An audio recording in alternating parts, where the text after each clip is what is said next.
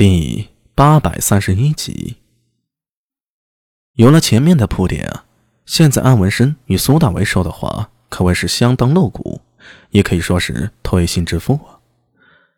安文生事情高，也不喜欢一切世俗的束缚，常跟着袁守诚一起游历西域诸国，但无论他多洒脱，他总姓安，这层身份是脱不掉的。平日里那般洒脱，全因有家族之力。在家族需要的时候，自然也需要鼎力相助啊。何况对象是苏大为，大家相交多年，现在只不过是把这层关系啊更推进了一步。以我的看法，你肯定是属于苏定方将军这边的。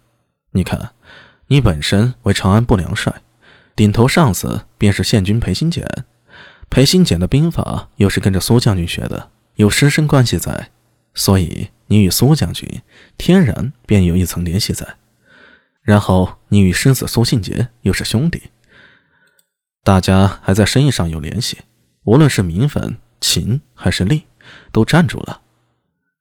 安文生斟酌了一下，说道：“对了，你和狄仁杰又成了兄弟。狄仁杰现在是苏将军的女婿，你跟苏将军这层关系啊，被绑得死死的。”绝对是一荣俱荣，一损俱损。说到这里，安文生忍不住看了苏大伟一眼，那眼神里透着几分怪异。呃，文生，你这是什么眼神？你这样瞪着我做甚？不是阿米，你这运气是怎么长的？这也太好了吧？真的是运气吗？你莫不是在有意在布局？大智若愚啊！愚你个头啊！想屁吃！苏大为一句话给骂回去了，这事儿不能忍，绝对不能忍，不然没法解释。好了，每个人都有自己的秘密，我不深究，继续说这事儿。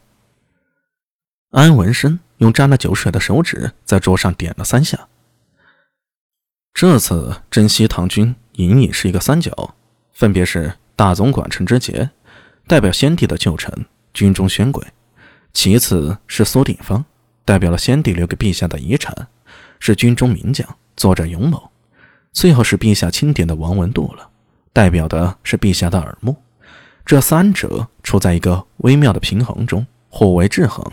而你，安文生看了他一眼，代表苏定方的那一点画了一下。你现在啊，自然属于苏定方这边的跟脚。虽然你是武皇后的人，不过嘛。武后现在在军中没有什么势力，你职务尚低，还不能在军中自立，所以归为苏定方这边。跟着苏将军，你是不愁没有军功劳的。我料以苏将军用兵，很快会与西突厥兵戎相见。你为斥候营副营长，到时少不了你一展身手的时候。最妙的是你与陈知节的关系。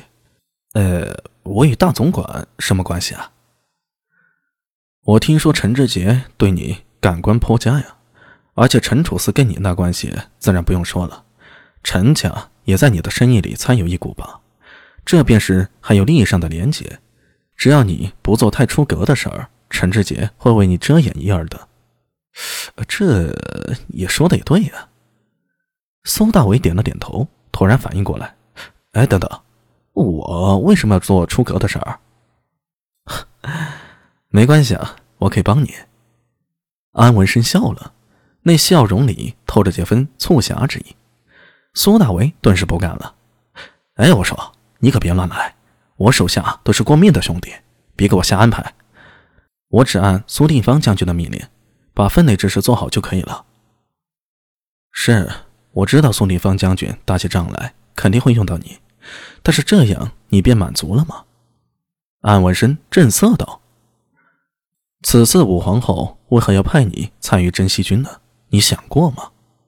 呃，暂避风头。苏大为自己也觉得说不下去了。暂避风头吗？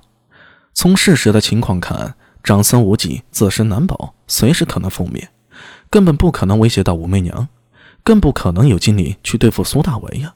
毕竟，苏大为虽然让长孙无忌吃了几次鳖，但从整个大局上来说。苏大为却是一招贤子，长孙无忌最大的压力和威胁还是来自于天子李治，哪有空去盯着苏大为呀？